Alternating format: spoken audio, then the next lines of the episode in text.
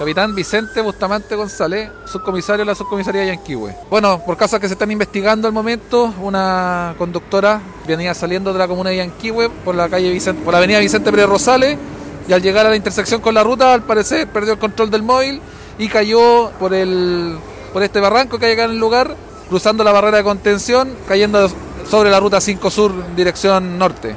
Bueno, no tenemos conocimiento si el menor salió eyectado cuando personal ya de emergencia llegó y ya está siendo atendido por otras personas, por otros testigos.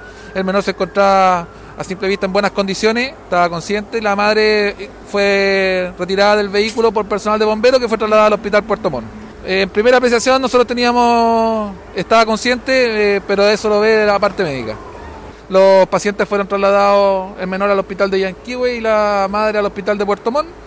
Vamos a contactarnos con los familiares para por, el menor y ya eh, esperamos que instruccione el fiscal de turno por si concurre la CIAT o no.